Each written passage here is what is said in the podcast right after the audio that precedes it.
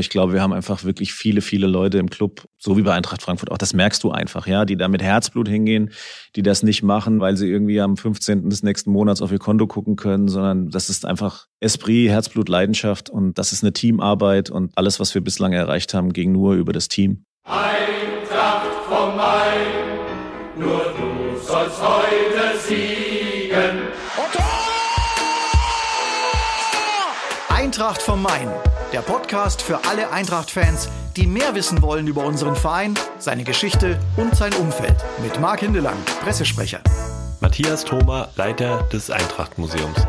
Mein Name ist Jan-Martin Straßheim. Ich bin der Leiter der Medienabteilung der Eintracht. Wir sprechen mit Gästen aus Sport, Geschichte, Kultur und Wirtschaft über sie selbst und ihre Verbindung zu Eintracht Frankfurt und dem Rhein-Main-Gebiet. Und natürlich interessiert uns auch die Meinung von euch, den Fans. Wir freuen uns, Canton als Audiopartner für den Podcast gewonnen zu haben. Canton ist der größte deutsche Lautsprecherhersteller für hochwertige Hi-Fi, Multiroom und Heimkinosysteme mit eigener Produktion im Taunus. Das ist ein Märchen, ein unglaubliches Märchen. Bruder, schlag den Ball lang. Eintracht vom Main, der Eintracht Podcast. Mein Name ist Jan-Martin Straßheim und ich freue mich heute, einen ganz besonderen Gast bei uns zu haben, der eigentlich auf den ersten Blick nichts mit dem Fußball zu tun hat. Auf dem zweiten dann schon, da kommen wir gleich hin. Herzlich willkommen, Björn Seib, der Geschäftsführer der HSG Wetzlar. Hallo, danke für die Einladung. Björn, ich will gleich böse einsteigen in dieses Gespräch mit einer provokativen Frage. Wie lange geht das noch gut im Handball momentan? Also böse ist der Einstieg gar nicht und so provokant auch nicht. Also natürlich ist es so, dass wir in den, in den Ballsportarten, Hallensportarten zurzeit extrem zu leiden haben. Dadurch, dass wir eben keine Freiluftveranstaltungen sind, sondern dann auch noch unter einem geschlossenen Dach spielen. Wir dürfen zurzeit auch keine Zuschauer in die Halle lassen und für uns ist das natürlich Zuschauereinnahmen ganz, ganz wichtiger Bereich. Das konnte man ein bisschen auffangen in den letzten Wochen und Monaten, dadurch, dass es jetzt eine Bundeshilfe gibt für entgangene Ticketauseinnahmen. Und äh, da hoffen wir natürlich auch, dass wir die bekommen. Kommt das nicht, ist das einfach Fahren auf Sicht, dann weiß ich nicht, ob einige Clubs das nächste Kalenderjahr noch erreichen. Wie viele Mitarbeiter hat die HSG Wetzlar? Ohne Spieler fünf, mit der Mannschaft und Trainern sind wir 22. Also wir sind relativ schmal aufgestellt. Trotzdem sind die Personalkosten bei uns äh, der horrende Teil bei den Ausgaben. Und Sponsoringgelder sind natürlich teilweise vielleicht auch fragwürdig oder in der aktuellen Lage? Ich glaube, alles ist fragwürdig. Also es geht ja keiner Branche oder den wenigsten Branchen richtig gut. Das heißt, äh, die Sponsoren stehen hinter uns, absolut, so wie auch in Frankfurt und wollen uns auch unterstützen. Aber natürlich muss auch der Partner selbst erstmal schauen, dass er seine Mitarbeiter bezahlt bekommt in der jetzigen Zeit. Und dann sind Sponsoringgelder an der Stelle wahrscheinlich eine der letzten Dinge, die ausgegeben werden. Bislang ist das gut gelaufen. Bislang haben wir total treue Sponsoren, sind dafür unglaublich dankbar aber das kann auch in die andere Richtung gehen. Für euch ist es ja auch besonders bitter, denn ihr seid die letzten Jahre immer relativ erfolgreich gewesen mit euren Mitteln, die ihr perfekt eingesetzt habt. So wirkt es zumindest von außen und wird auch von vielen Experten so attestiert. Der HSG Wetzlar ein sehr solide geführter Handball-Bundesligist, der ähnlich wie Eintracht Frankfurt so im Bereich Platz 6 bis 11 die letzten Jahre rangiert hat. Mal Ausschläge nach oben, mal ein bisschen nach unten, aber nie wirklich in Gefahr. Also einfach einen guten, soliden Job macht. Und dann äh, kommt diese Corona-Krise und stellt alles in Frage. Wie ist es denn im gesamtdeutschen Handball? Ich meine, ihr werdet euch ja auch mit anderen Teams zusammensetzen und auch konferieren. Steht wirklich der Handball auch ein Stück weit vor dem Aus, wenn man da ganz ehrlich und offen drüber spricht? Also der Handball mit Sicherheit nicht. Ich glaube, es ist überall das Gleiche, dass man sich in den einzelnen Sportarten und Ligen gegenseitig austauscht. Also wir haben jede Woche ein Jour fix zwischen den Geschäftsführern der Handball-Bundesliga. Auch die zweite Liga ist mit dabei, weil wir ja zurzeit alle die gleichen Probleme haben. Also es geht darum, jetzt auch mit einer Stimme gegenüber der Politik aufzutreten. Da muss ich übrigens sagen, stehen wir auch in sehr, sehr engem Austausch auch mit Eintracht Frankfurt, was ich toll finde, ähm, weil wir da natürlich uns auch gegenseitig gut ergänzen können. Und äh, wir versuchen natürlich jetzt eben aus der Liga heraus unsere Probleme zu lösen. Das waren zu Beginn äh, der Pandemie äh, Themen wie Kurzarbeit, wo wir uns nie mit beschäftigt haben, weil es für den Sport überhaupt nicht möglich war, Kurzarbeit anzumelden. Geht dann darüber hinaus über, wann fangen wir wieder an, wie fangen wir wieder an, was gibt's für einen Plan B, wenn wir wieder aufhören müssen. Und ähm, der Handball an sich ist regional. Das muss man ganz klar sagen. Auch ein THW Kiel, das sogenannte Bayern München des Handballs, wenn man auf die Sponsorenaufstellung schaut, sieht man, dass es ein Club ist, der aus Sponsorengeldern von regionalen Unternehmen sich speist. Und deshalb haben wir das ganz große Problem, dass wir eben davon abhängig sind, wie es unserer Region geht. Dementsprechend ist es eigentlich zurzeit überall das Gleiche, dass wir da äh, wirklich händeringend dafür kämpfen, dass wir wieder mit Zuschauern spielen können händeringend dafür kämpfen, dass unsere Sponsoren uns erhalten bleiben und ihre Rechnungen bezahlen. Das ist auch ganz klar.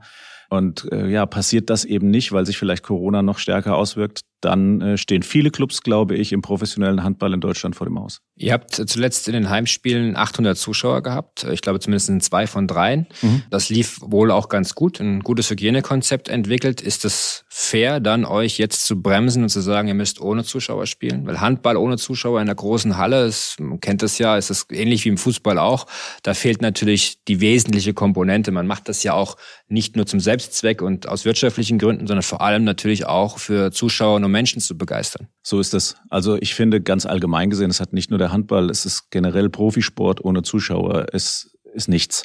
Also ich glaube, jeder von uns, der im professionellen Sport arbeitet, tut das, um Menschen zu begeistern, um Stimmung in Arenen und Stadien zu spüren, um Vorbilder für Kinder zu entwickeln. Und wenn das nicht mehr geschehen kann und äh, die Hallen leer sind, die Stimmung nicht da ist, dann fehlt das Elementare. Ob das Fußball, Handball, Basketball ist, ich glaube, das ist dann am Ende des Tages auch egal.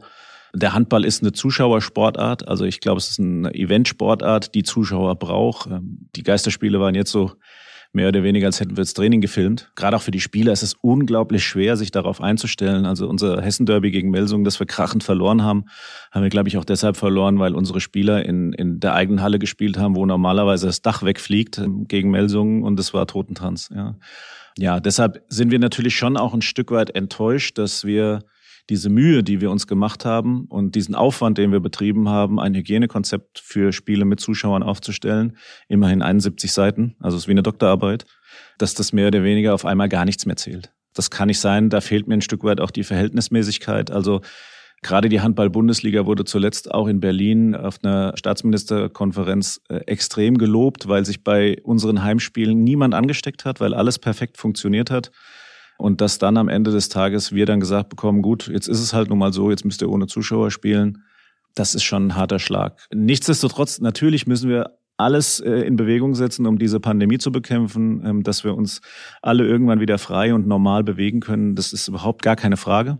Ja, ich glaube, Hygienekonzepte, die gut entwickelt wurden, die Sinn machen und die funktioniert haben, die sollte man auch weiter funktionieren lassen. Absolut, auch genau unsere Haltung. Äh, beim Spiel gegen Werder Bremen hat man es bei uns auch gesehen. Ich glaube, die ersten 40 Minuten, die jetzt nicht so energisch von unserer Mannschaft geführt worden sind, hingen mhm. vielleicht auch ein bisschen damit zusammen, dass nichts von der Tribüne kam. Gegen Hoffenheim wiederum 8000 im Stadion, 2-1 gewonnen und am Ende schon auch diese Atmosphäre gespürt. Das war ja bei euch auch so. Ja, das ist so. Also ich sage mal so, das ganz Wesentliche ist, und das muss man sich immer wieder vor Augen führen. Jeder Profisportler ist Mensch. Ja? Und jeder kämpft zurzeit seinen eigenen Kampf mit dieser Pandemie. Wir haben Mitte Juli angefangen mit der Vorbereitung, nachdem wir drei Monate pausieren mussten und haben diese erste Vorbereitungsphase überhaupt dafür genutzt, die Spieler wieder arbeitsfähig zu machen. Und in dem Zusammenhang haben wir sie auch äh, natürlich dann regelmäßig getestet, haben sie informiert äh, in verschiedensten Sprachen, haben ihnen das Thema Kurzarbeit erläutert, haben mit ihnen über Gehaltsverzicht sprechen müssen, dass wir diese, überhaupt diese Situation überleben und da kann man auch nicht den Anspruch haben, dass die Spieler alles wegstecken und die gleiche Leistung bringen wie vor Corona. Das, das ist in den Köpfen drin. Die Vorbereitung war dadurch betroffen und auch die Spiele sind dadurch betroffen. Man sieht, das Niveau in der Handball-Bundesliga hat ein paar Prozentpunkte verloren im Verhältnis zu vorher, weil die Spieler sich mit Dingen beschäftigen, die, die sie einfach blockieren. Mhm. Und wenn man dann in eine Rittal-Arena kommt, wo man normalerweise 4400 Zuschauer hat und weiß, wenn es mal schlecht läuft, sind da äh, Frauen und Männer und Kinder auf der Tribüne, die einen wieder nach vorne peitschen und dann kommt man da schon irgendwie durch. Wenn die fehlen, dann, dann muss man akzeptieren, dass man auch mal an so einem Tag wie äh, vergangenen Sonntag äh, gegen Melsungen einfach mal richtig die Hucke voll kriegt, weil die MT Melsungen hatte dieses Erlebnis schon mit einem Heimspiel ohne Zuschauer und für uns war es Neuland. Und das ist einfach eine Sache, die sich im Kopf abspielt. Gut, Profisport wird viel im Kopf entschieden. Und das hat man da ganz deutlich gemerkt. Ist es denn euch gegenüber äh, fair und klar kommuniziert worden seitens der Politik oder auch einfach mit dem Dampfhammer drauf? So gibt's nichts mehr, Argumentation, sei mal dahingestellt, aber es ist jetzt für alle kein Profisport und das war's. Nee, also da muss ich schon sagen, äh, dass wir einen sehr, sehr engen Austausch auch mit unserem äh, Landrat und auch dem Gesundheitsamt und der Stabsstelle Corona haben. Wir sind da sehr intensiv im Austausch und wir merken schon, dass es auch den Verantwortlichen sehr schwer fällt, da die Tür mehr oder weniger abzuschließen. Also da muss man schon sagen, dass das äh, richtig gut gemacht wurde. Wir haben bei der Entwicklung vom Hygienekonzept auch Unterstützung durchs Gesundheitsamt erfahren, die immer wieder gesagt haben, hier achtet da drauf, achtet da drauf, achtet da drauf. Ich glaube, am Ende des Tages äh, kann man den Menschen vor Ort hier, die diese Entscheidung treffen müssen, keine Vorwürfe machen. Ich glaube, es muss von oben entschieden werden. Das wird es leider nicht. Und dementsprechend muss es eben hier vor Ort von einem Stabsstellenleiter Corona oder im Landrat entschieden werden. Und da fehlt mir so ein bisschen die Vorgabe. Da fehlt mir so ein bisschen das von oben gesteuerte, weil äh, wir sind eine bundesweite Liga so wie die Fußball-Bundesliga auch. Und dann müssen bundesweite Entscheidungen getroffen werden und nicht regionale, dass in Wetzlar niemand rein darf, aber in Magdeburg 1200 Zuschauer als Beispiel. Als Beispiel sowas ja bei uns in der Fußball-Bundesliga eben auch. Nichtsdestotrotz muss es irgendwie weitergehen. Hast du die Hoffnung, dass das im Dezember, wenn der Lockdown äh, vorüber ist äh, oder vorüber sein soll, das weiß man ja nicht, äh, dann einfach quasi mit 800 Zuschauern wieder weitergeht? Hilft euch das überhaupt oder welche Perspektive braucht ihr auch, um zu überleben?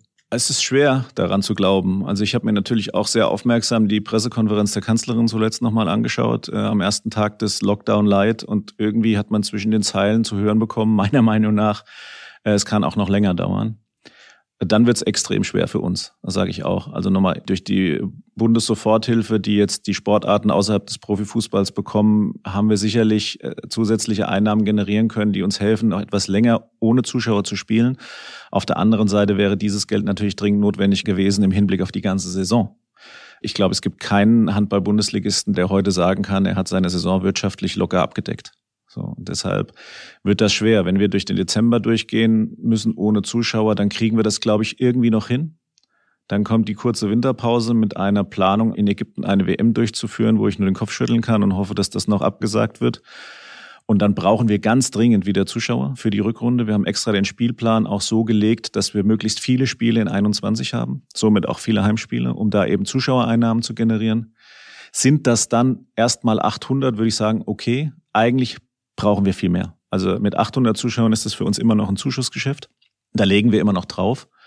Aber wenigstens haben wir ein paar Menschen in der Halle und wenigstens können wir unsere Sponsoren bedienen, entsprechend auch die VIP-Karten verkaufen weil das am Ende des Tages auch das Geld ist, was wir brauchen, um irgendwie diesen 30.06.21 und das Ende des Geschäftsjahres zu erreichen. Also alles sehr ähnlich zum Fußball natürlich. Ne? Das überall gleiche gleich, Prinzip ja. überall gleich. Nur andere Summen, aber ansonsten überall gleich. Ja, ja aber im Handball, äh, das ist nämlich auch so ein Thema, Summen. Ich glaube, logischerweise habt ihr nicht die Summen wie im Fußball, das ist klar, aber ihr habt auch Fernsehgelder mittlerweile, was natürlich sehr positiv ist, dass Sky euch zeigt. Ist das für euch gerade, sagen wir mal, der Sträum zum Überleben auch? Oder sagt ihr, naja, Fernsehgelder Fernsehgelder sind im Handball nicht so wichtig wie beispielsweise logischerweise bei uns im Fußball, weil das natürlich eine Haupteinnahmequelle ist für die Fußballclubs. Ich würde es mal differenziert betrachten. Äh, der Fernsehvertrag hilft uns zu überleben, nämlich die Übertragungen und dementsprechend in dieser Zeit jetzt auch zumindest Sponsoring dahingehend erbringen zu können, dass wir überregional werben können. Also dass unsere Sponsoren letztlich auf der LED-Bande, auf Bodenaufklebern im Fernsehen zu sehen sind. Denn würde das auch nicht stattfinden, hätten wir überhaupt keine Grundlage mehr,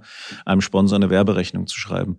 Dementsprechend ist es elementar wichtig für uns, dass wir so Fernsehpartner haben wie Sky oder auch die öffentlich-rechtlichen Nachverwertungen, weil wir zumindest dann Werbeleistungen erbringen können. Das Fernsehgeld, also die, die, für die Rechte, das ist verschwindend gering im Verhältnis vielleicht auch zum Fußball. In unserem Fall sind es fünf Prozent vom Etat. Wir haben einen Etat von vier Millionen in normalen Zeiten, da kann man sich ausrechnen, was wir bekommen.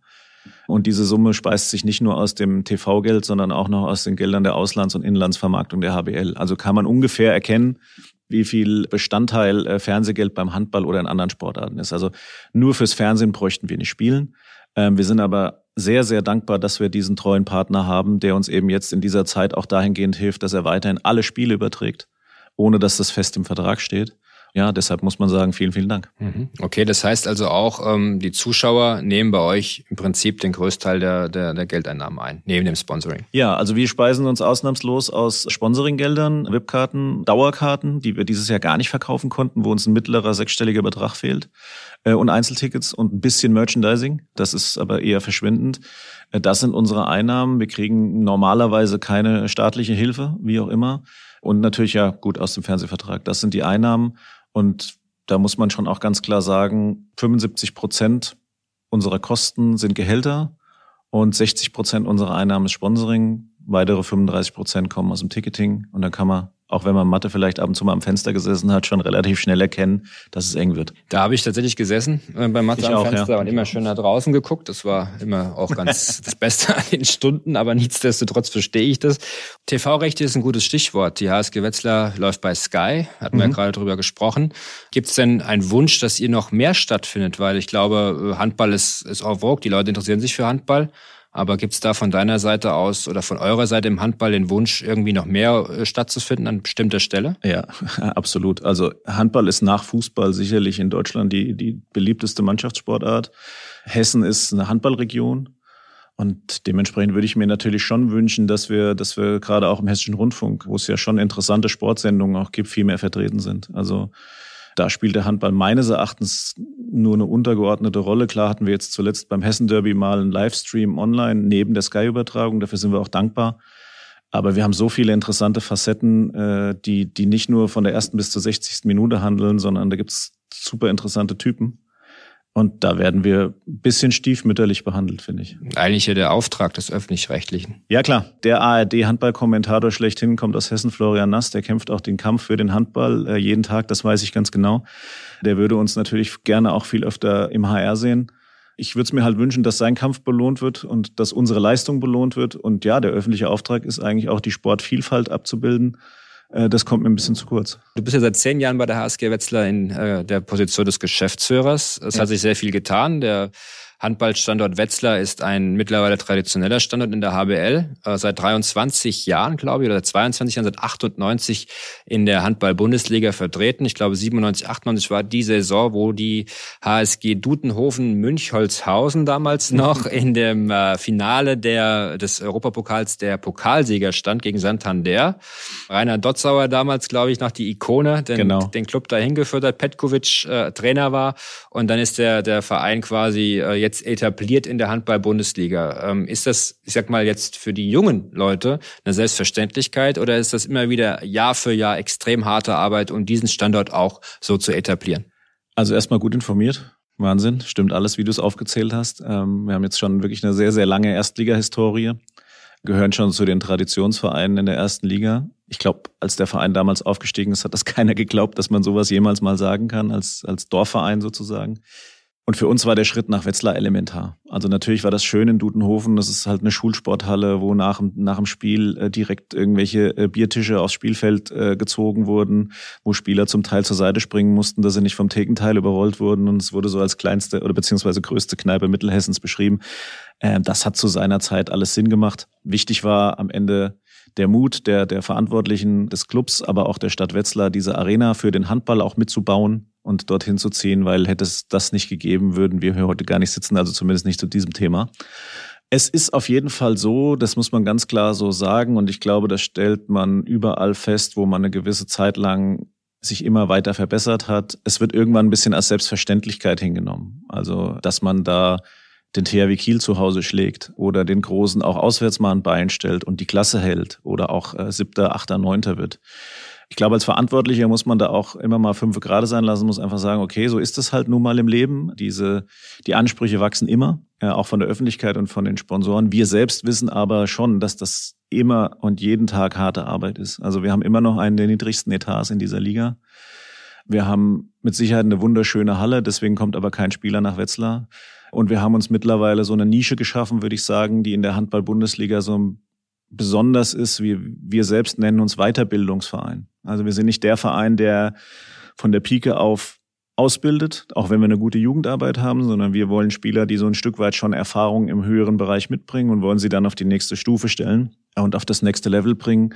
Und das weiß man mittlerweile in der, in der Handballszene, das weiß man unter den Beratern und unter den Spielern und deshalb haben wir da auch äh, immer das große Glück, dass wir auch wirklich gute Talente angeboten bekommen und mit harter Arbeit besser machen. Wenn man sieht, wer bei uns alles äh, gegangen ist, ist das mittlerweile die halbe Handballnationalmannschaft Deutschlands, die in Wetzlar Nationalspieler geworden sind. Äh, würden wir die alle im Kader haben, wären wir wahrscheinlich Meisterschaftskandidat. Aber gut, da gibt's kein Jammern bei uns. Wir haben diese Nische besetzt, wir wollen Spieler entwickeln und dann sind wir auch froh und stolz, wenn sie dann zum THW Kiel, äh, zur SG Flensburg-Handewitt oder nach Paris gehen. Interessant, da komme ich gleich nochmal drauf. Mhm. Zu mal einen kurzen kleinen Break mit unserer Rubrik Eagles 11, um auch mal dich ein bisschen besser kennenzulernen. Du kommst aus dem Fußball, das muss ich davor sagen, ursprünglich. Du hast äh, beim, in Watzenborn-Steinberg gespielt, genau. in Gießen gespielt, jetzt der FC Gießen, früher der VfB. Ja, genau. Warst Jugendtrainer beim VfB Gießen und beim FSV Frankfurt. Du hast auch im Vorgespräch gesagt, du hast äh, gegen die Eintracht immer verloren. Das ist okay ja, das, für uns. Ja, für, für euch, ja. und jetzt interessiert mich natürlich äh, die erste Frage. Dein erstes Fußballtrikot, das du besessen hast, war? Tatsächlich ein Trikot von Eintracht Frankfurt. Ja, Eintracht-Fan? Ja, absolut. Aber noch ohne Nummer und ohne Name und ohne gar nichts. Das ist doch schon ein paar Jahre her. Aber Wel es war ein Eintracht-Trikot und ich war unglaublich stolz. Welche Saison? Ach du Gott, das ist schwierig. Ich habe ja wirklich mit Fußball angefangen, konnte ich noch gar nicht laufen ungefähr. Also irgendwann, als ich sechs oder sieben war, hat mir das mein Opa geschenkt und das war das absolute Highlight. Das habe ich auch noch übrigens. Sehr gut, perfekt. Äh, der beste Spieler der Welt, das kann man jetzt natürlich im Fußball machen oder im Handball oder beides. Nee, nee, bleiben wir schon mal beim Fußball. Bester Spieler der Welt. Boah, das ist unglaublich schwierig, finde ich. Also erstens mal ist Fußball ja auch aufgabenbezogen. Äh, dementsprechend muss man natürlich auch schauen, wie, wie ein Spieler seine Aufgabe bewältigt. Und ich finde nicht immer die, die die meisten Tore schießen, sind auch die besten Spieler. Wen ich unglaublich finde, ist Manuel Neuer. Unfassbarer Torhüter. Und ähm, dem würde ich sagen, positionsbezogen macht der mir am meisten Spaß. Siehst du, sind wir doch schon wieder ein bisschen beim Handball, ne? Beim Torwart, zumindest da Ja, beim ja, ja, klar, vielleicht kommt es auch daher. ja, dein Lieblingsreiseziel? Oh, das ist schwierig. Ich glaube Ägypten.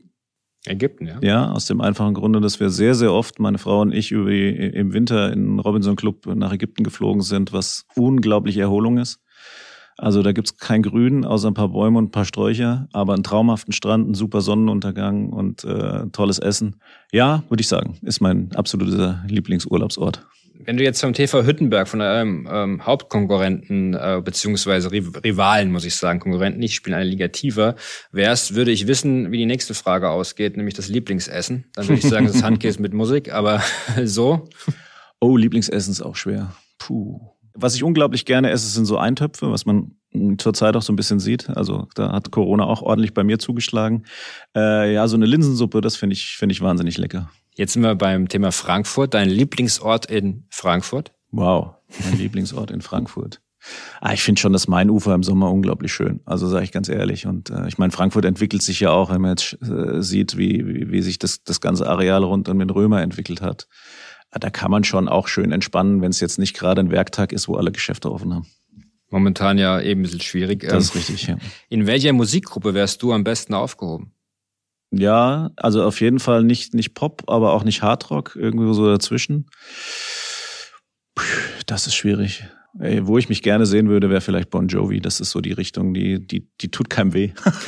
Und kann man gut hören. Okay. Deine Erinnerung an deinen ersten Besuch bei einem Eintrachtspiel. Das ist zu schwierig. Äh, Ich habe ja viele Jahre auch bei FFH gearbeitet, wo ich dann auch als Reporter zum Beispiel da war.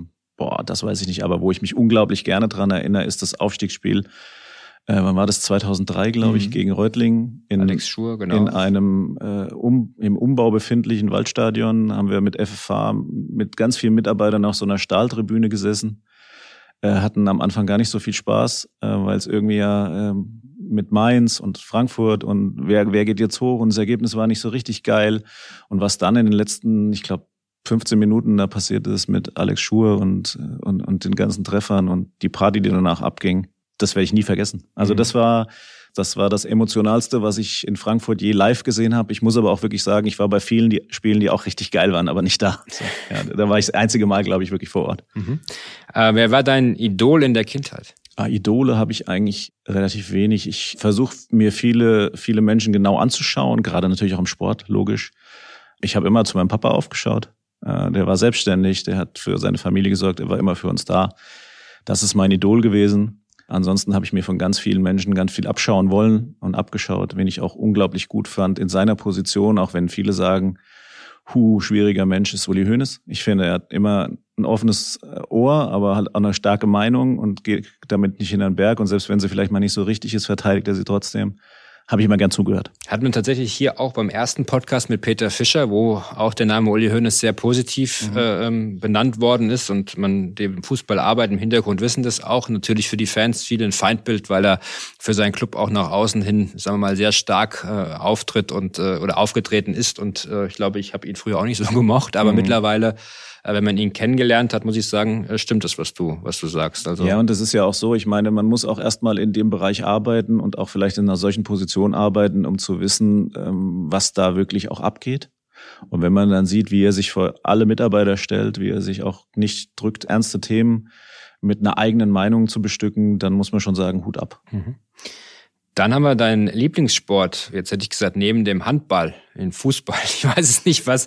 Ich sage jetzt einfach mal neben den beiden Sportarten Handball und Fußball, um es dir nicht ganz so einfach zu machen. Ja, ich spiele unheimlich gern Golf, auch wenn ich jetzt schon drei Jahre nicht mehr gespielt habe, weil das Problem natürlich ist, dass unter der Woche gar keine Zeit bleibt, am Wochenende meine Frau zu Hause ist und wenn ich der äh, jedes Wochenende sage, ich gehe auf den Golfplatz, dann sagt die, kannst du da bleiben. Äh, dazu haben wir jetzt auch Nachwuchs gekriegt. Also äh, ich spiele sensationell gerne Golf aus dem einfachen Grunde, weil es gibt keinen Gegner. Der einzige Gegner, den man hat, ist man selber. Und man muss sich dann auch nicht irgendwie den Vorwurf gefallen lassen, dass der andere besser war, sondern dass man einfach schlecht war, wenn man schlecht gespielt hat. Ja, und das würde ich viel, viel öfter, also gerne viel, viel öfter machen, aber zurzeit bleibt einfach nicht die Zeit dafür. Hm. Dein Berufswunsch als Kind? Das ist die vorletzte Frage. Mein Berufswunsch als Kind war eigentlich Architektur oder Architekt zu werden oder Bauingenieur, weil mein Vater eben ein entsprechendes Planungsbüro hatte der Berufswunsch, den habe ich auch angegangen. Ich habe angefangen, dementsprechend zu studieren, habe aber nebenbei auch sehr, sehr viel im journalistischen Bereich gearbeitet und dann festgestellt, dass das vielleicht doch eher das ist, was ich bis zum Ende meiner beruflichen Karriere machen will. Äh, bin dann zur FFH gewechselt und jetzt Geschäftsführer vom Handball-Bundesligisten, also doppelter Quereinsteiger, hat mit meinem Berufswunsch gar nichts mehr zu tun. Aber auch nett, oder? Ja. Bist du bist bestimmt zufrieden, denke ja, ich. Sehr. Ja, sehr. Danke. Ja. Äh, mit wem verstehst du dich? Jetzt hätten wir eigentlich im Team am besten. Das ist die normale Frage, wenn man es einem Spieler stellen würde. Jetzt würde ich mal sagen, bei der HSG am besten. Oh, das ist, äh, glaube ich, eine Frage, die ist ziemlich gemein, weil ich, weiß, ich, äh, ich, ich, ich, äh, ich verstehe mich eigentlich, glaube ich zumindest, mit meinen Mitarbeitern allen sehr, sehr gut. Auch wenn es manchmal harte Themen gibt, wo man auch mal unterschiedlicher Meinung ist, versuche ich das natürlich immer äh, so auszuräumen, dass wir alle zufrieden sind. Und ich habe ganz, ganz enge Mitarbeiter in der Geschäftsstelle äh, mit Kai Wandschneider und Jasmin Kamcic im sportlichen Bereich. Da möchte ich eigentlich keinen bevorzugen. Ähm, ich glaube, wir sind ein tolles Team ähm, und haben das große Glück, dass wir im Sport schon sehr lange zusammenarbeiten können. Und das ist außergewöhnlich, wird sich jetzt nächsten Sommer ändern aber eine tolle Zeit, auf die man zurückblicken kann. Das ist aber eine gute Überleitung, weil damit sind die Eagles 11 abgeschlossen, aber äh, zahlt natürlich so ein bisschen drauf ein, auf das, äh, was die HSG Wetzlar gerade auch strukturell ausmacht. Ne? Du hast, hast von, von, vom Trainer gesprochen, der nächstes Jahr euch verlässt. Ich glaube, das wolltet ihr ein Stück weit auch so, mal wieder ja. nach wie vielen Jahren war Kai Wandschneider bei euch? Kai wird dann auch zehn Jahre bei uns gewesen sein. Also wir haben mehr oder weniger, seitdem ich angefangen bin, den gleichen Trainer, den gleichen Co-Trainer und sind dementsprechend da ein ganz ja, erfahrenes Team. Ja. Aber jetzt ist im Sommer die Zeit gekommen, wo wir als Verein sagen, okay, wir wollen mal neue Punkte, neue Reize setzen, wir wollen mal was Neues, einen frischen Wind durch die Halle wehen lassen, haben deshalb äh, den Vertrag mit unserem Trainer eben nicht verlängert, was ganz, ganz viele Menschen überhaupt nicht verstanden haben, äh, zum Teil auch wirklich uns echt angegangen sind äh, aufgrund dieser Entscheidung was ich wiederum nicht so gut fand. Ich argumentiere schon gerne und versuche es auch immer zu erklären, aber da sind manche auch sehr, sehr emotional. Gut, das hat sich Kai erarbeitet, er ist ein toller Trainer, wird immer bei uns auf dem großen Sockel stehen, ähm, immer herzlich willkommen sein. Ich glaube, der Sport lebt auch davon, dass man neue Reize setzt und ich glaube, da sind wir an dem Punkt, dass wir die setzen äh, müssen und auch wollen. Zehn Jahre Trainer, das ist äh, hat eine SC Freiburg Dimension. ja, ja das heißt sagen. aber auch, dass ihr ein Umfeld schafft, welches von Ruhe und äh, Solidität äh, geprägt ist. Also wo man jetzt nicht unbedingt, sagen wir mal, ständig irgendwelchen Stress, extremen Stressfaktoren ausgesetzt ist. Oder ja. er schafft es ganz gut, sorry, oder er schafft es ganz gut, das äh, in die richtige Bahn zu lenken. Also ich glaube, dass es einfach wichtig ist, dass man weiß, wo man steht, wo man hingehört und dass man nicht, sich nicht die falschen Ziele setzt. Sport ist am Ende des Tages, äh, oder ich sag's mal anders, das, das Tabellenbild ist ganz oft auch das, das, das gleiche Bild der Etats. So, das heißt, wir wissen, mit vier Millionen Euro sind wir im unteren Tabellendrittel. Wenn wir da sportlich besser sind, dann freuen wir uns sehr und äh, werden aber nie daraus ableiten, dass das für uns jetzt das nächste Ziel sein muss, europäisch zu spielen. Und wir arbeiten in Ruhe, äh, wir sind sehr demütig, wir wissen, was wir für, dass wir eine tolle Halle, tolle Fans, treue Sponsoren haben und feiern auch gerne jeden Sieg aber werden jetzt nicht den Fehler machen und haben ihn auch nie gemacht, dass wir sagen, okay, das, was wir erreicht haben, ist uns nicht genug. Dafür haben wir viel zu wenig wirtschaftliches Potenzial. Äh, für uns sind die tollen Siege, die feiern wir gerne zusammen und in Niederlagen äh, stehen wir auch zusammen. Äh, wir haben auch ähm, mit Kai Wandschneider auch, auch Zeiten gehabt, wo wir vier, fünf, sechs Spiele in Folge nicht gewonnen haben, wo andere schon wieder anfangen durchzudrehen. Ich glaube, da wissen wir schon ganz genau, dass das passieren kann, dass wir zumeist junge Mannschaft haben, die nicht über die Erfahrungswerte verfügt, die auch mal durch so ein Tief durch muss. Und dann drehen wir einfach nicht durch. Und äh, das haben wir bislang so gemacht und das werden wir auch in Zukunft so machen. Äh, wir haben Aufsichtsräte, die äh, gestandene Unternehmer sind, die wissen, dass nicht jeder Monat gleich gut oder gleich schlecht laufen kann. Und da gibt's kaum Reibereien, also beziehungsweise gar keine. Und dementsprechend haben wir da ein sehr, sehr ruhiges Umfeld, und wollen das auch beibehalten. Aber ihr habt jetzt nicht sowas wie beispielsweise bei uns Sportdirektor oder mehrere Leute in der Führungsetage. Der Aufsichtsrat ist gespeist aus Unternehmern. Ich glaube, die Präsidenten noch von den Clubs, also von den, von den. Ja, die Struktur ist ein bisschen schwierig bei uns. Wir haben eine, eine Handball-Bundesliga Spielbetriebs GmbH und Co. KG. Das heißt, wir haben auch 126 Gesellschafter. Die werden äh, letztlich vertreten durch den Aufsichtsrat. Das sind meine Chefs. Mhm. Fünf Aufsichtsräte. Und ansonsten haben wir einen Geschäftsführer, einen Trainer und einen Co-Trainer, der auch sowas wie Scouting-Chef ist, der sich wirklich äh, weltweit um Talente kümmert. Und wir haben sehr oft die Frage gestellt bekommen, ja, ihr braucht doch mit Sicherheit noch einen sportlichen Leiter, der nochmal irgendwie dazwischen eine Position einnimmt. Und wir haben uns eigentlich immer selbst gesagt, warum? Wir sehen uns gut aufgestellt. Eine Person mehr in diesem Umfeld heißt ja am Ende auch, es geht dann auch um Eitelkeiten, um Aufgaben, um Selbstverwirklichung. Wir kennen uns sehr gut, äh, Kai Jaschko, äh, meine Person oder auch unser Aufsichtsratschef, würde ich sagen, Martin Bender. Wir arbeiten seit zehn Jahren zusammen, wir kennen unsere Stärken, wir kennen unsere Schwächen und wir sind uns eigentlich äh, absolut einig, dass wir niemanden im sportlichen Bereich noch brauchen, der noch eine weitere Meinung vertritt und vielleicht da irgendwelche Eitelkeiten einbringt, die bei uns gar nicht noch nie da gewesen sind oder die wir auch gar nicht brauchen. Und es funktioniert. Du hattest gesagt, die HSG Wetzlar versteht sich als Ausbildungsverein. Äh, das ähm, sieht man auch im Kader. Klimke ist ein Name, der sicherlich äh, auch über die Grenzen hinaus bekannt ist. Mhm. Gab es früher schon jemanden, der in der ersten Mannschaft gespielt hat, jetzt wieder, auch aus der eigenen Jugend, glaube ich, gekommen ist? Ja, das ist wie ein Sechser im Lotto. Äh, ja. Till Klimke ist, äh, kommt aus Dudenhofen, also da, wo der Verein herkommt, hat äh, die ersten Handballe durch die Dudenhofener Sporthalle geworfen, als sein Papa noch äh, Bundesligaspieler und Kapitän war in Zweit- und Erstliga-Zeiten. Also das ist ein echtes Eigengewächs. Und äh, sowas passiert im Handball unfassbar selten. Also auch bei uns steht jeder 19-Jährige, der in der Handball-Bundesliga spielen will, in Konkurrenzkampf mit jedem 19-Jährigen auf der Welt. Also auch wir gucken weltweit nach den besten Spielern, weil es ist die stärkste Liga der Welt. Und wer da spielen will, der muss Potenzial haben. Und wenn du dann einen hast, der quasi vor deiner Haustür aufgewachsen ist, nie einen anderen, für einen anderen Verein gespielt hat, äh, dann Bundesligaspieler wird mit 19, 20 Jahren im Tor, wo man normalerweise erst mit Erfahrung mit 30 richtig gut ist. Und dann auch noch Nationalspieler wird, da muss man sagen, alles richtig gemacht und äh, Hut ab. Ja, das ist, ein, wie gesagt, ein Sechser im Lotto. Aber ihr habt momentan auch einen sehr, einen sehr starken äh, skandinavischen Einschlag. Ja. Da liegt dann so ein bisschen euer Scouting-Schwerpunkt in Schweden beispielsweise?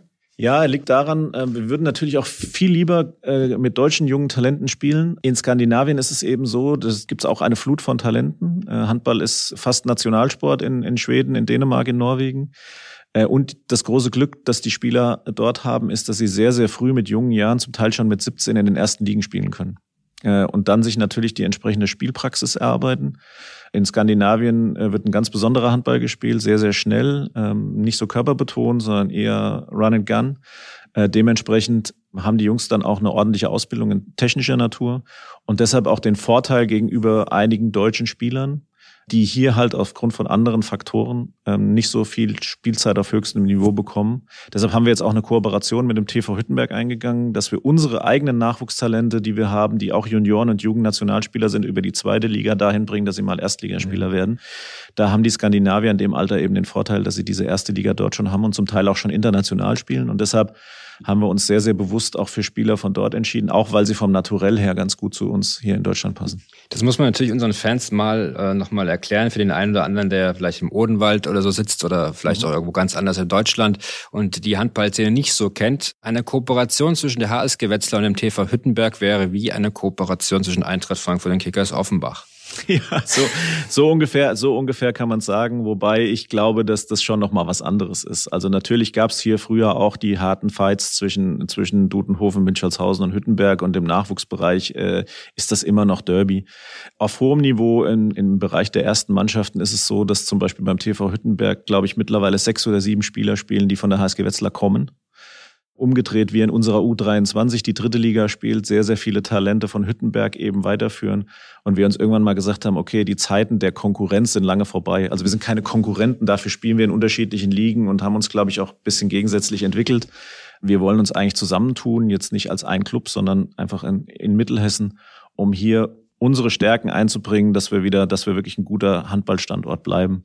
Aber von, von wegen Eintracht und OFC, ich glaube, da sind wir nicht annähernd dran an, an dieser Rivalität. Ja. War aber mal so. Ich glaube, es gab früher schon mal die eine oder andere Schlägerei in der Halle. Pff, war ich nicht dabei, kann schon sein, ja. Vom Hörensagen Ja, und von alten gehört, ne? Zeitungsberichten, ja, gab's Ja, das. genau, genau. Ja, das ist auf jeden Fall sehr interessant und sehr spannend, dass ihr da sehr stark auf junge Spieler äh, setzt und da auch ihren, sagen mal, eine Wertsteigerung auch irgendwo erreicht, in Anführungsstrichen. Das ist nämlich die nächste Frage. Wie ist das denn eigentlich? Jetzt habt ihr, holt ihr jemanden aus Schweden, der ist 17, 18, 19 Jahre alt, jung, äh, dynamisch, entwickelt den zwei, drei Jahre, dann ist er immer noch in einem super Alter, kann äh, nach Flensburg oder nach Kiel gehen und dann gibt's äh, sicherlich auch Ablösesummen.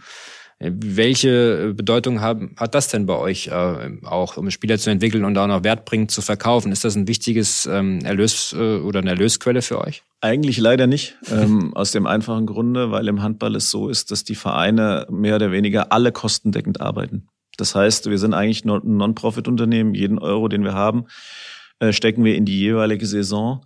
Und dementsprechend haben selbst die großen Clubs, jetzt mal abgesehen von ausländischen Clubs, die vielleicht staat, verstaatlicht sind oder Paris Saint-Germain heißen, eigentlich wenig Mittel, um Ablösesummen zu bezahlen. Also ich bin jetzt zehn Jahre Geschäftsführer äh, und habe bei der HSG Wetzlar, wir haben wirklich äh, unsere Trainer oder wir haben zusammen viele Nationalspieler entwickelt und ich habe zweimal eine Ablösesumme erhalten. Ja, und da reden wir von einer Ablösesumme, die fünfstellig ist. Äh, Dementsprechend ist das im Handball leider nicht so, dass wir davon äh, Etats bestreiten oder Nachwuchszentren bauen können, sondern ähm, es ist oftmals so, dass die Spieler erst nach dem Ende ihres Vertrags wechseln und äh, dementsprechend keine Ablösesummen bezahlt werden.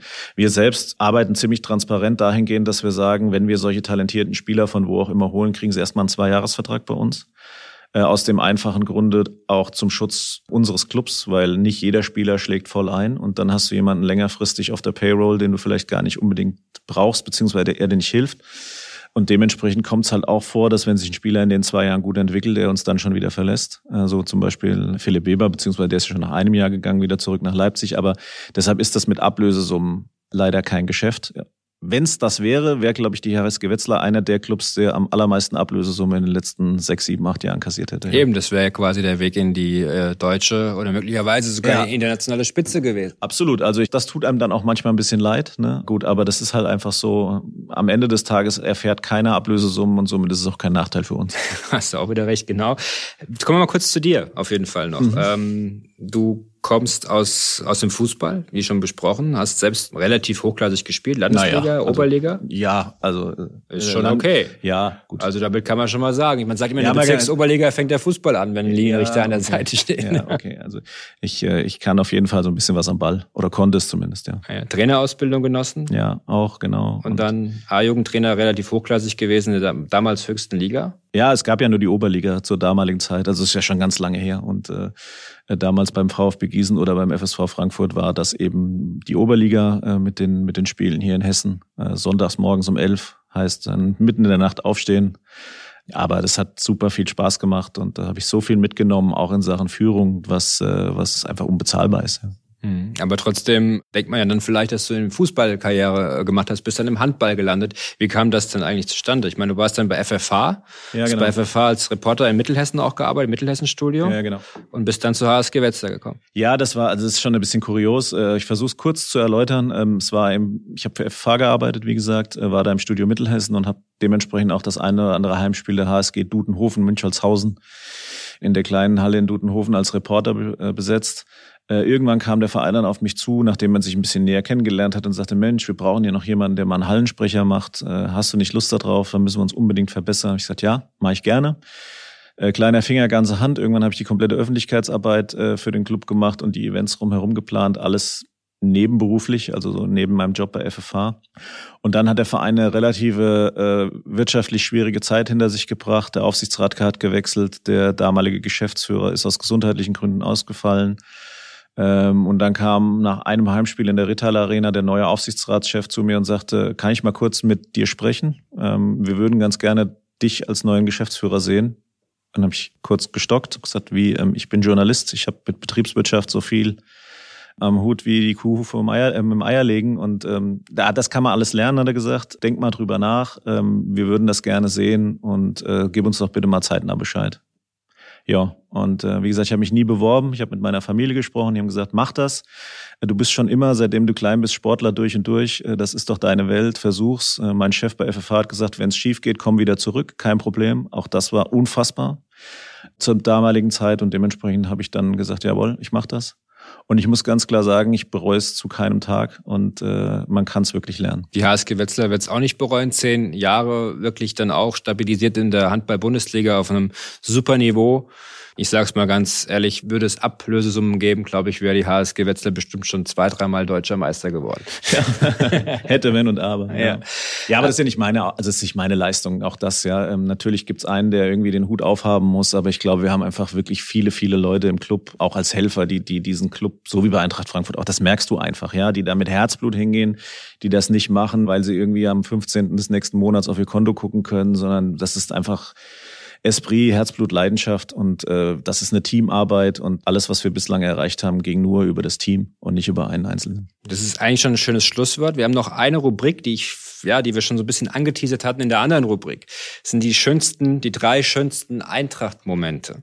Eieiei. Ja, da musst du ein bisschen überlegen, ist ein bisschen unfair, aber gibt es denn drei Eintracht-Momente, die für dich ähm, eine besondere Wirkung haben? Vielleicht noch kurz eine Frage dazu, weil ja. es möglicherweise damit schon irgendwie zusammenhängt. Ja. Ich habe mal gehört, als wir beim FC Chelsea gespielt haben, da hattest du mich, glaube ich, angerufen, hattest gesagt, du, ich, wie ist denn das mit den Rechten?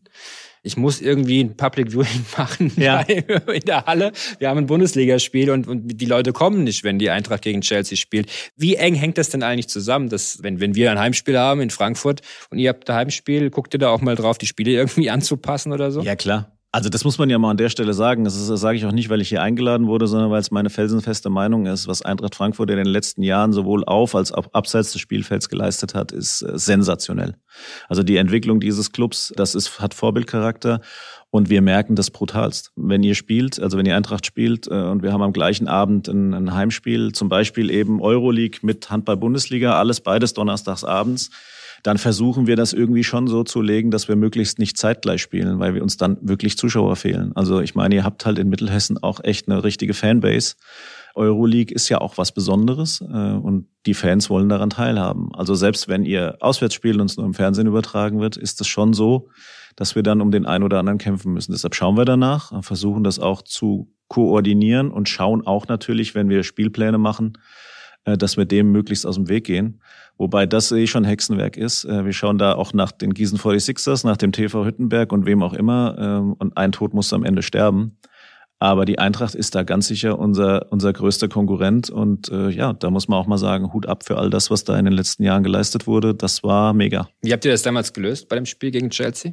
Ja, wir haben wirklich Leinwände ins Foyer gebaut und haben einfach gesagt, wir planen den Anwurf so frühzeitig, dass das Spiel fertig sein kann und dass der Fan, wenn er unseren Sieg hoffentlich bejubelt hat, äh, ins Foyer geht, sich ein kühles Licher holt und am Ende des Tages sich dann noch die 90 Eintracht-Minuten anschaut oder 120 oder wie viel es auch immer waren.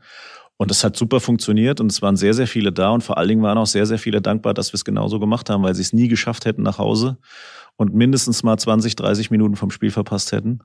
Und äh, ja, und das werden wir sicherlich auch weiterhin so tun, wenn es wieder so sein muss. Sensationell, ja, perfekt. Ja, dann noch lasse ich dich trotzdem nicht raus aus der Nummer ohne deine drei schönsten Eintracht-Momente. Das ist natürlich echt schwierig. Also einen habe ich ja wirklich schon genannt, den muss genau, ich jetzt nicht nochmal erzählen. Das war, gesagt, das war genau. richtig abgefahren. Ja. Was natürlich mega war, der Pokalsieg muss ich sagen. Den habe ich natürlich nur am Fernsehen äh, mitverfolgt und das auch noch nicht mal hier in Hessen, sondern wir hatten ein Auswärtsspiel und saßen im Hotel. Zur damaligen Zeit war auch in der Physiotherapie bei euch Thomas Stubner äh, mhm. angestellt, genau. der auch eine HSG-Vergangenheit hat, bei uns eigentlich so die ersten Schritte als Sportphysio gemacht hat. Dementsprechend haben wir uns natürlich alle mega für ihn gefreut und dann auch nach dem Spiel die ganzen WhatsApp gelesen, die er uns geschickt hat. äh, das war auch, das war auch einfach nur toll. Und ich meine, durch FFH kenne ich auch unheimlich viele, die vor Ort waren, die mit dabei waren und wie die sich alle gefreut haben. Ja, unglaublich. Stubbis Nachrichten, äh, wenn wir die jetzt hier vorlesen würden, glaube ich, dann äh, würde es eine Reichweitenexplosion geben. das glaube ich auch. Ja, das lassen wir aber und, mal sein. Und die Bilder, ja. ja. Das war Wahnsinn. Ein dritter Moment, das ist echt schwer. Also ich bin in sowas auch unglaublich schlecht, weil ich ein nicht so richtig gutes Langzeitgedächtnis habe. Na gut, also ich sag mal so, das war halt auch noch meine Fußballerzeit. Ich glaube, das 5-1 äh, gegen, gegen Kaiserslautern war das richtig? Ja, genau. Ja. Mit dem Nein, Übersteiger genau. von Jan Auge Fjordhoft. Ja. ja, das war auch mega. Ja. ja. Und genauso enttäuschend war das Thema in Rostock. damals. Also da war ich halt noch Fußballer durch und durch. Ja, diese Jahre, da habe ich jedes Spiel geguckt, was ich gucken konnte. Bin ins Stadion gefahren, wann ich auch immer konnte. Es ist leider jetzt nicht mehr so viel möglich das waren so Momente, ja, die sind jetzt schon ein bisschen länger her, aber da äh, hatte man auch vielleicht noch nicht diesen, diesen Overkill mhm. ja, an, ja, an, an, an, Ereignissen. Genau, das ist ja jetzt sicherlich äh, momentan leider nicht der Fall, aber hoffentlich bald wieder. Ja. In diesem Sinne bedanke ich mich recht herzlich bei dir, dass du gekommen bist, dass wir heute hier unseren Podcast zusammen machen konnten und wünsche der HSG Wetzlar für diese anstehende Zeit, die nicht einfach ist, alles, alles Gute und dass wir alle gemeinsam vielleicht irgendwann nochmal einen Podcast machen und Corona dann äh, Geschichte ist und uns allen äh, wieder, äh, den, dem Sports wieder gut geht an der Stelle. Ja, vielen Dank für die Einladung, es hat mich sehr gefreut und vielen Dank für die guten Wünsche, die ich natürlich gerne zurückgebe, weil ich glaube, wir sitzen da irgendwie alle gerade in einem Boot. Ja, vielen Dank und unseren Zuhörern sei gesagt, äh, abonniert den Eintracht Podcast bei Spotify oder beispielsweise auch bei Apple. Vielen Dank. Dankeschön.